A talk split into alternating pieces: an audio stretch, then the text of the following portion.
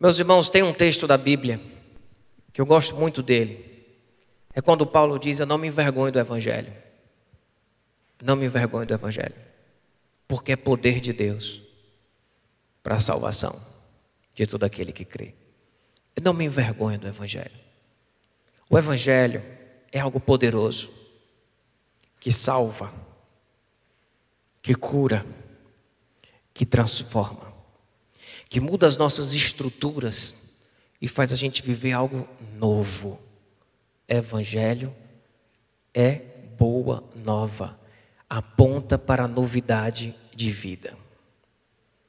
O que acontece se nós pegarmos o Evangelho, a boa nova de Jesus, a mensagem de Jesus, e colocarmos ele na mesa da nossa casa? E quando eu falo mesa da nossa casa, eu estou dizendo colocar esse evangelho para ser vivido como algo estrutural, base na nossa relação familiar. O que, que acontece?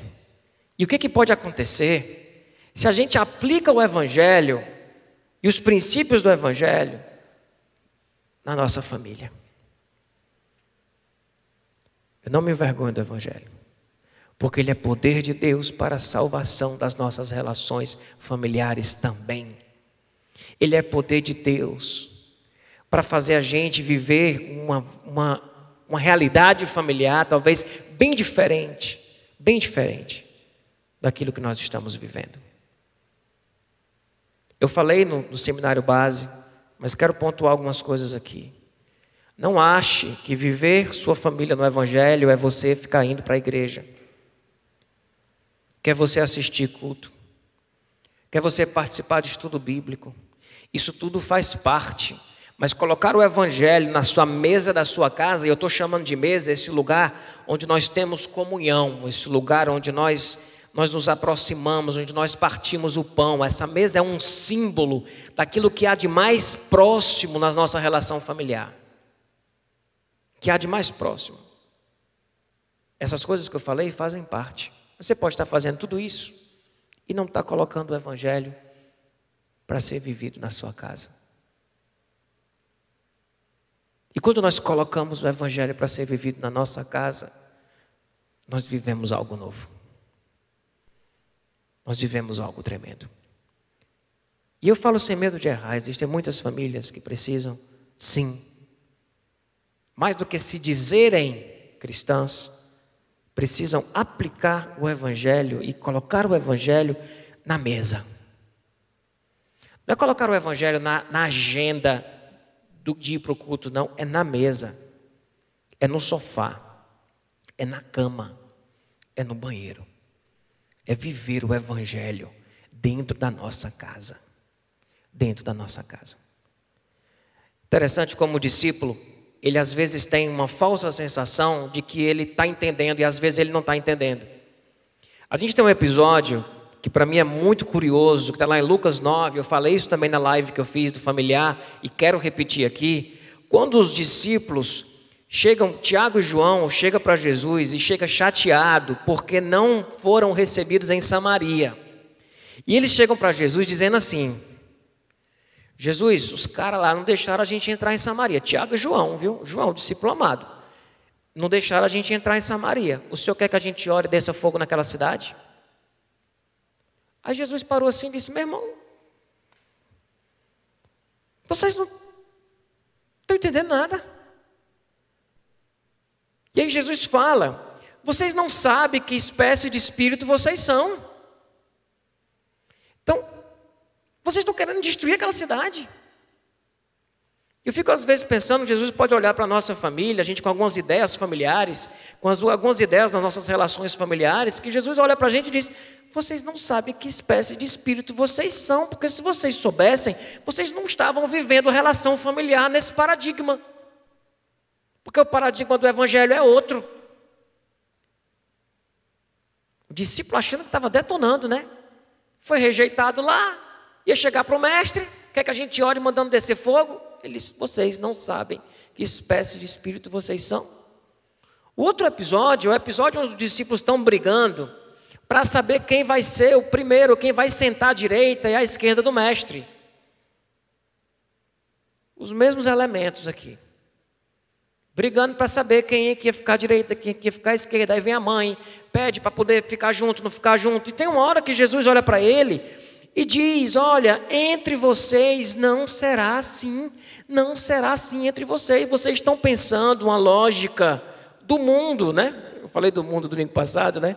Vocês estão pensando numa lógica que é a lógica das estruturas da sociedade que vocês estão vivendo. Mas a lógica do Evangelho é outra. Vocês estão certos, as pessoas no mundo que nós vivemos lutam pelos primeiros lugares, querem os lugares de destaque.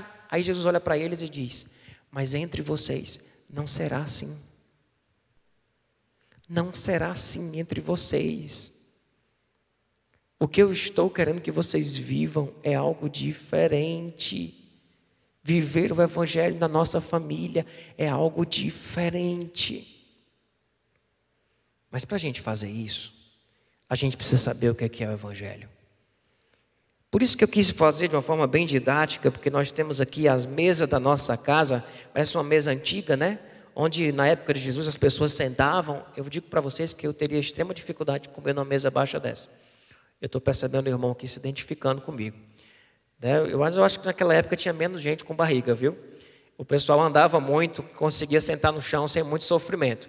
Então, assim, mas era uma mesa da época, onde as pessoas sentavam, né? Foi ao redor de uma mesa parecida com essa que Jesus foi lavar os pés dos discípulos, porque o pé ficava perto da comida, o pé ficava perto, a mesa era baixa, as pessoas sentavam no chão, colocavam os pés uns juntos dos outros e precisava lavar os pés. Então, aqui está uma mesa da época. E nós temos ali um mercado. E eu quero fazer o movimento de ir ali naquele mercado e de trazer algumas coisas que são os ingredientes que não podem faltar na mesa da nossa casa. Se a gente entende que o Evangelho é poder de Deus para a salvação de todo aquele que crê, e é poder de Deus para a transformação da nossa casa, das nossas relações, nós precisamos ter a coragem e a fé de pegar esses ingredientes e colocarmos esses ingredientes na mesa da nossa casa. Colocar esses ingredientes neste lugar sagrado que existe entre eu e meu filho, entre eu e minha esposa, entre eu e meu outro filho, entre, entre você e quem vive com você, entre você e a pessoa que divide casa com você, mesmo que não tenha vínculo sanguíneo, é família.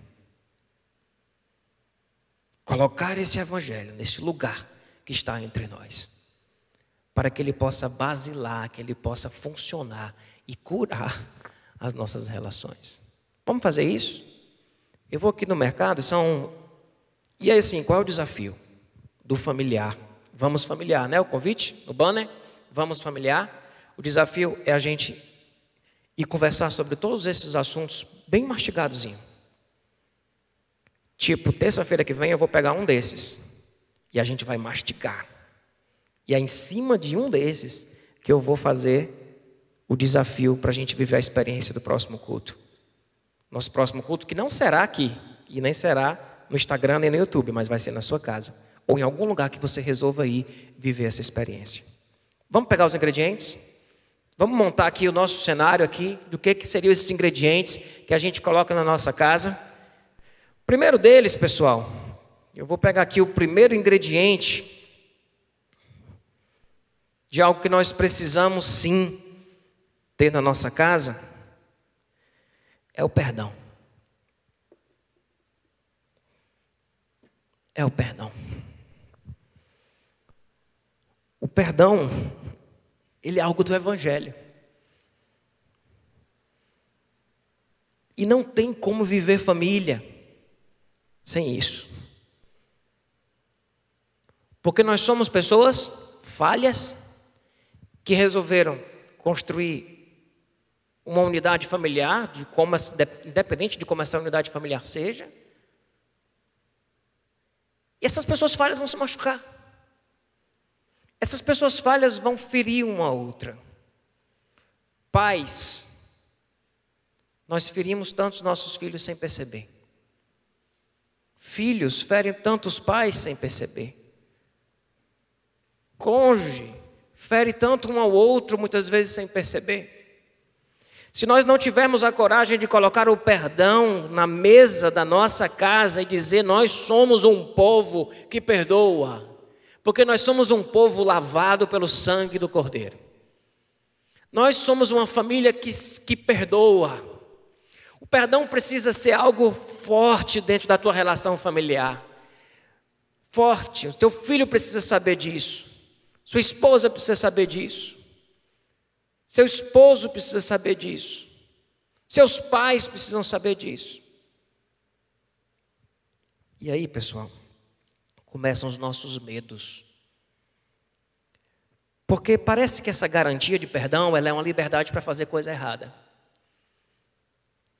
E aí nós não queremos o evangelho dessa forma. A gente quer dar um jeitinho do evangelho. A gente acha arriscado colocar esse perdão como algo tão certo.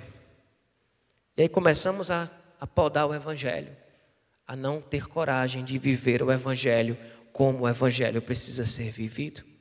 Achamos que o perdão é uma licença para fazer as coisas erradas. Interessante que João diz: Filhinhos, estas coisas eu vos escrevo para que vocês não pequem.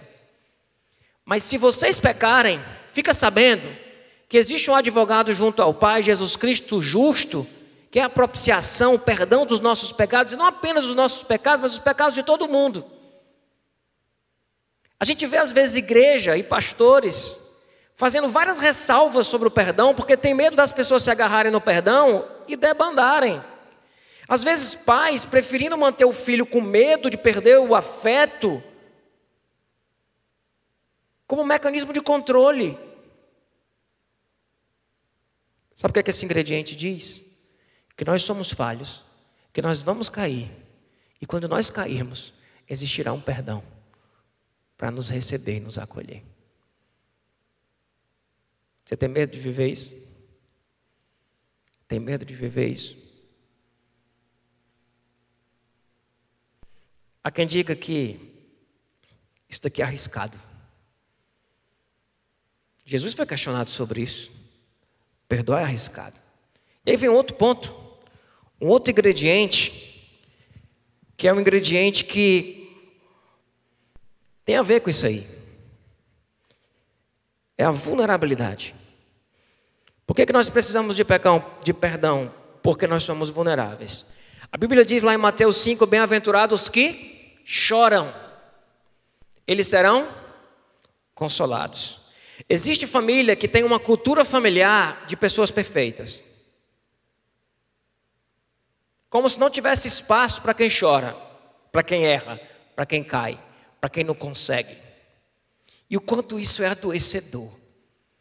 As pessoas têm usado isso como um mecanismo de fazer os filhos melhorarem, de fazer com que as pessoas sejam estimuladas, mas quando nós desconsideramos a vulnerabilidade, a fraqueza humana, que nós somos fracos, e quando nós somos fracos é que nós somos fortes, e quando nós somos fortes nós nos tornamos fracos.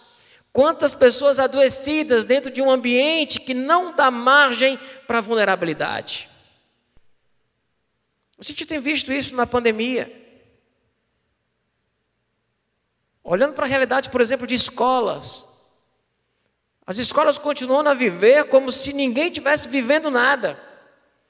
Não são todas. Eu tenho sido abraçado, abraçado positivamente. Mas às vezes é tipo vida normal, não importa. Ah, mas é, tem 10 anos, tem 12, 12 anos, tem 15 anos, está em isolamento, não importa. Tem espaço para vulnerabilidade. E os pais também não aceitam nota baixa, não importa se tem pandemia, não importa se tem que assistir pronto, tem que enfrentar e pronto, e passa por cima, porque está tratando com alguém que se você aliviar, é como se você tivesse. Estou criando um vagabundo aliviando. Mas nós somos vulneráveis. E tem hora que a gente não aguenta. Às vezes, pais e mães, passamos uma ideia para os nossos filhos, ou cobramos deles algumas coisas que nós nem mesmo nós aguentaríamos. Isso faz tanto lembrar tanto do religioso, né? Porque Jesus fala sobre isso, né? Sobre os religiosos, eles colocam um fardo, um fardo sobre os ombros dos outros que nem mesmo você aguentaria. Ah, mas eu aguentei na minha época, eu fiz o que tinha que fazer na minha época. Na sua época é sua época. Vulnerabilidade.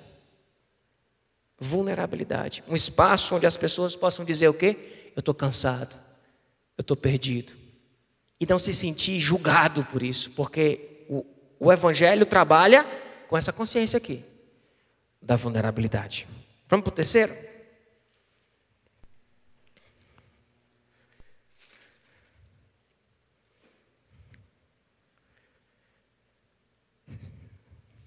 Justiça. Justiça é um valor do Evangelho. A justiça é um valor do Evangelho. Comprometimento com a justiça é um valor do Evangelho. Bem-aventurados que têm fome e sede de justiça, pois serão satisfeitos. A justiça é um valor do Evangelho. Que nossa cultura familiar nós tenhamos sede de justiça. Sede de justiça. Isso significa nós vivemos num ambiente familiar onde nós nos indignamos juntos com família, com pessoas que não têm acesso à saúde, à educação, a saneamento básico. É isso que está sendo falado de justiça. A justiça bíblica é essa. E o reino de Deus é um reino de justiça. Quando a Bíblia fala sobre justiça, ela não fala nesse aspecto do evangelho, não é no aspecto de julgamento, é no aspecto de ter uma realidade justa, com oportunidade para todos. E a nossa família precisa respirar isso, porque isso nos humaniza. O senso de justiça, ele nos humaniza. Ele nos torna pessoas com o coração amolecido. Que é nesse coração que o Evangelho frutifica. Não adiantar, porque tem muita coisa, eu não vou poder falar de cada um. Um outro ingrediente que você precisa ter na sua casa é compaixão. Compaixão uns com os outros, mas mais uma vez, a família que tem o Evangelho como base, ela tem uma cultura de compaixão dentro de sua relação familiar. Uma cultura de compaixão. Ao ponto de você se sentir compadecido por uma pessoa necessitada e você ajudar, e o seu filho vê aquilo e diz: Pai, legal, porque ele também já está valorizando a compaixão como algo que pertence à vivência e à cultura familiar. Onde a compaixão faz parte do nosso jeito de olhar o mundo. Nós respiramos compaixão quando assistimos o jornal e comentamos uns com os outros. Quando andamos na rua e encontramos alguém sofrendo. Isso é o evangelho dentro da nossa casa. Pastor, mas de que forma que isso pode ajudar a nossa relação familiar? Oh, tornando você gente boa. Tornando você gente boa, porque se você for o julgador do mundo, você acha que sendo o julgador do mundo, você vai ser o que para as pessoas dentro da sua casa? Essa sua postura com os outros reflete na tua relação familiar. E o evangelho é um evangelho de compaixão. Jesus estava lá ensinando para um bocado de gente. Os discípulos chegaram e disseram assim: Jesus, vamos mandar esse povo embora, porque não vai ter como esse povo comer, não. Eles estavam até com o coração legal, né? Tipo, não, preocupado com o pessoal, mas manda embora. Jesus olhou para aquela multidão e teve compaixão dela. Jesus sempre fazia um milagre, pessoal, que fazia alguma coisa, ele tem um sentimento de compaixão guardado no coração dele. E esse deve ser um sentimento presente dentro da nossa casa. Nossa casa será saudável se nós formos pessoas que entendemos que somos vulneráveis, que temos um senso de justiça, que temos a compaixão na nossa mesa, no nosso assunto da mesa. A compaixão está presente. Isso cura, isso ensina, isso alinha, isso ajuda o seu ambiente familiar ser um ambiente onde vai sair daquele ambiente uma pessoa boa para a vida, boa para o mundo. Porque o Evangelho está trazendo um senso de justiça e de compaixão dentro da tua casa. Digamos que a sua vivência familiar, quando você senta na mesa, o seu, a, a, sua, a mesa da sua casa é um lugar de julgamento, onde você julga as pessoas, onde você não se compadece daqueles que estão sofrendo. Percebe? Onde a lista de pessoas que aparece ali, os comentários que são feitos sobre essas pessoas, são comentários sem nenhum tipo de consciência de vulnerabilidade, de perdão, sem nenhum tipo de senso de justiça, sem nem quando você fala de justiça, você fala só sobre pagar o mal com o mal, porque tem gente que acha que justiça é pagar o mal com o mal. Mas não é isso o conceito de justiça do evangelho. Do evangelho não. Não é pagar o mal com o mal. Então, qual é o assunto da mesa? Que tipo de ser humano vocês estão se tornando? Sentados ao redor da mesa, sem compaixão, sem consciência de vulnerabilidade, sem perdão, sem justiça. Entende? Entende como tem tudo a ver com família? Entende como isso é mais importante do que levar um filho para participar da salinha? Como isso aqui é mais importante do que você pegar e ter que ir para o culto? Essas coisas aqui fazem o evangelho ser algo enraizado, sabe, que vai brotar dos poros dentro da tua vivência familiar. E quando você falar do texto bíblico, aquela pessoa já vai ter entendimento disso, porque ela está vivendo isso dentro de casa.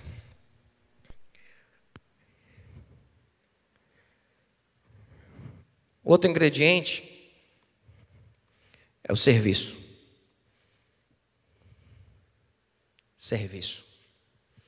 Talvez algumas pessoas tenham assim, rapaz, eu vou embora. Serviço. Viver isso aqui dentro da nossa casa. Isso aqui é o assunto da live, tá? De terça. O tema será esse. A gente vai falar de lava-pé. A gente vai falar de servir. Com a cultura de serviço dentro da nossa casa. Não é essa a cultura que nós temos. Nós temos a cultura do me sirva. E isso tem adoecido casamentos, isso tem adoecido pessoas, por causa da cultura do me sirva. E está cada um procurando se ser servido. E o quanto isso adoece nossa casa e a nossa família. Vou falar pouco sobre isso. Vou deixar para terça-feira. Um outro ingrediente é a verdade a verdade como um ingrediente do Evangelho, porque Jesus veio cheio de graça e de verdade. Jesus, quando vai conversar com a mulher lá no Samaritana, a mulher no poço de Jacó, e ela está ali meio que desconversando com ele, ele vai e confronta ela com a verdade. Falaste bem, porque dos cinco maridos que você tem, você teve, nenhum foi seu marido, o que você tem agora também não é seu, mas já tivesse cinco. Jesus dá uma desconstruída lá. Jesus coloca a verdade. Coloca a verdade. E como o ambiente já é de vulnerabilidade, ele tem perdão, ele tem compaixão. Quando você chega com a verdade, ela constrói, ela não destrói. Mas quando a sua casa é só isso aqui, e essa verdade da sua casa é a verdade de alguém da casa que define o que é a verdade e o que não é a verdade, ela vai adoecer sua casa. Mas a verdade misturada com tudo isso, ela é essencial, ela é importante. Quantas famílias, nós falamos sobre isso no seminário base familiar, que vivem segredos de família, coisa que ninguém fala, às vezes é assunto que todo mundo sabe, mas ninguém comenta. Que a sua mesa seja um lugar de verdade, onde quando você estiver sentindo algo em relação aos seus filhos, você coloque, que você não fique fazendo artimanha, manipulação, joguinho, que você jogue com a verdade. Quando você tiver que confrontar, você consegue confrontar com firmeza, com firmeza. Porque o perdão está estabelecido, a compaixão está lá, a vulnerabilidade está lá. Aí, meu irmão, pode chegar com a verdade. Ela não será uma verdade, como Bonhoeffer fala, de alguns que usam a verdade para machucar as pessoas. Usam a verdade para ferir o espaço sagrado que existe entre as pessoas. Essa verdade aqui, porque existe perdão e compaixão, ela vem como elemento restaurador. Ela vem para tirar a mentira, porque a mentira é engano. Ela vem para restaurar a transparência. Ela vem para restaurar a transparência. Sermos verdadeiros, falarmos o que estamos sentindo. Eu não estou falando super sincero, não, tá, pessoal? Porque tem gente que, assim, eu falo tudo o que eu penso, e isso porque eu sou sincero, não, você é um mal educado. Porque quem fala tudo o que pensa, é, às vezes é um mal educado. É, um, é, é uma pessoa com falta de sabedoria. Porque tem a hora e o jeito de falar as coisas que a gente pensa. E aquilo que você pensa nem sempre é a verdade. Então a gente precisa ter humildade diante dessa verdade. E entender que existe a minha verdade, existe a verdade do outro, existe a verdade do Pai. E essa verdade do Pai não é algo que eu tenho posse, e nem que o outro tem posse, mas nós buscamos ela juntos, mas estamos num ambiente de verdade. Conhecereis a verdade, a verdade vos. E quem é a verdade? Jesus. Jesus é a verdade. A gente precisa restaurar a verdade dentro da nossa casa. Parar de fazer joguinho, de fazer artimanha. Casal fica jogando o tempo todo. Parece um negócio assim que dá cansa, tem hora que cansa. Ah, ah, cansado de, de, jogar. De não, não poder falar o que está sentindo, de não poder conversar abertamente, de não falar dos seus medos, das suas inseguranças. Verdade. Coloca a verdade dentro da sua casa. Chega de segredos de família que adoecem as famílias, que apodrecem as famílias. Liberdade. Isso aqui vai dar um grande encontro forte. Liberdade. Liberdade.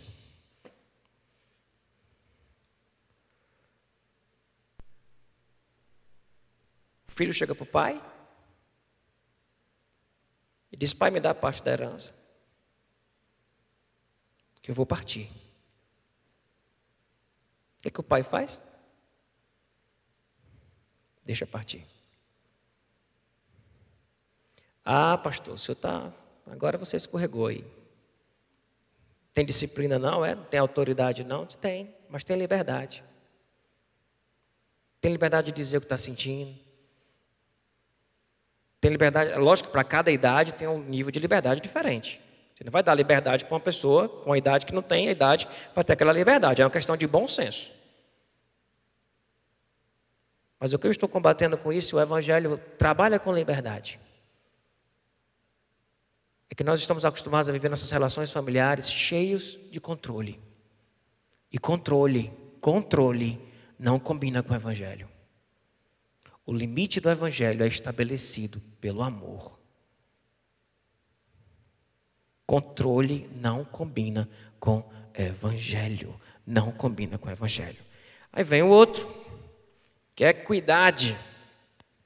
Equidade, não é igualdade porque nós não somos iguais, mas equidade.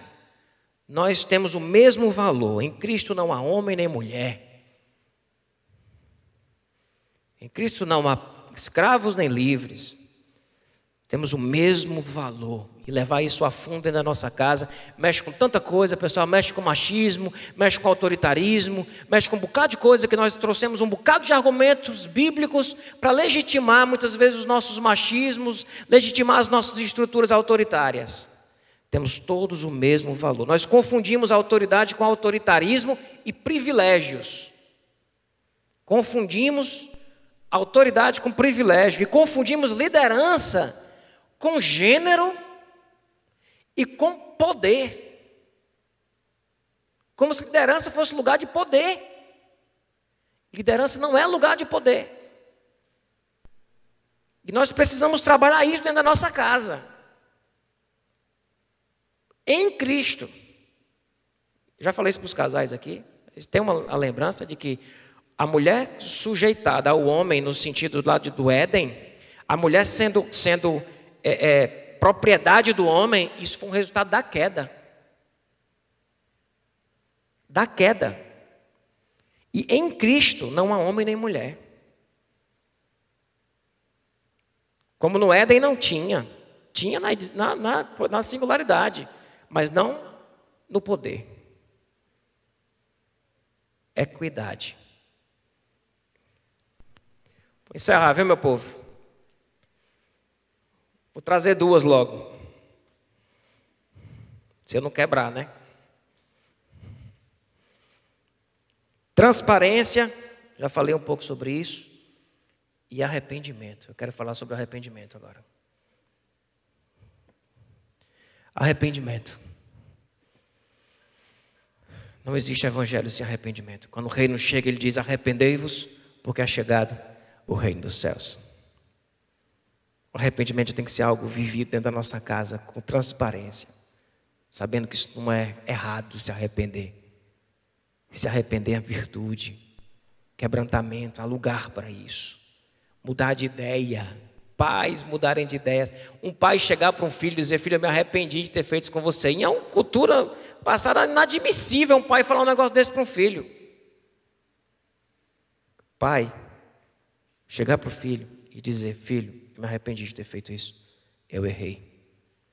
O Evangelho nasce em cima de corações quebrantados, dispostos a se arrependerem.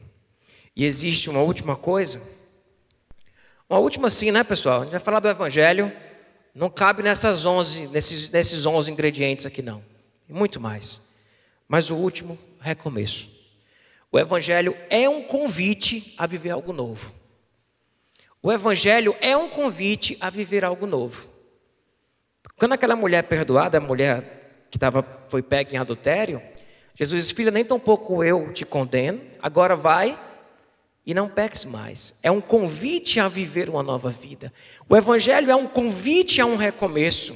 É um convite a pegar um vaso desse que quebre, que quebre, e ele quebrado, as pessoas possam pegar esse, Deus pega esses cacos e ele junta de uma forma a fazer disso novamente uma obra-prima, de acordo com a sua vontade. Deus faz isso. O Evangelho é recomeço. O Evangelho é recomeço. Você está pronto para viver isso? Para viver esse recomeço constante na tua casa e colocar esses ingredientes na sua mesa. Sabe aquele mercado ali, pessoal? Esses ingredientes todos que nós temos eles ali, existe uma característica desse mercado. Tudo que está nesse mercado para ser vendido já foi pago. Pedro vai dizer que tudo que diz respeito à vida e à piedade já nos foi dado. Isso está acessível. Isso está acessível a qualquer família viver isso daqui. Qualquer família aplicar. E se você é um jovem que vai começar a sua família, você escreva e diz: Eu vou viver uma família baseada nos valores e princípios do Evangelho. Eu quero aplicar isso na minha casa. E Senhor, que eu seja como um vaso, que o Senhor quebre e faz de novo. Restaura a minha casa. Eu creio no recomeço. Eu quero recomeçar. Eu quero viver novamente aquilo que o Senhor tem para mim. Amém? Vamos fazer isso? Vocês percebem que a nossa jornada, pessoal, do familiar, é uma jornada que tem a ver com muita coisa que a gente vai viver ainda como comunidade. Terça a gente vai falar do serviço. Terça a gente vai falar do serviço, dos privilégios. Das estruturas que a gente tem familiares que são adoecedoras, porque nós não vivemos isso. Isso aqui envolve tudo, tudo, tudo. E tantas outras coisas que nós precisamos trabalhar dentro da nossa casa.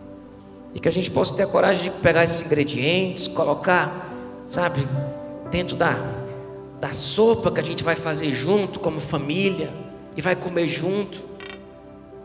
E que isso possa ser transformador e restaurador na tua casa. Amém? Porque tem um ingrediente que eu não coloquei aqui, que é o amor. Porque o amor é tudo isso. E nada disso existe sem amor. Mas não é esse amor que às vezes a gente vive, não, sabe? O amor de Deus.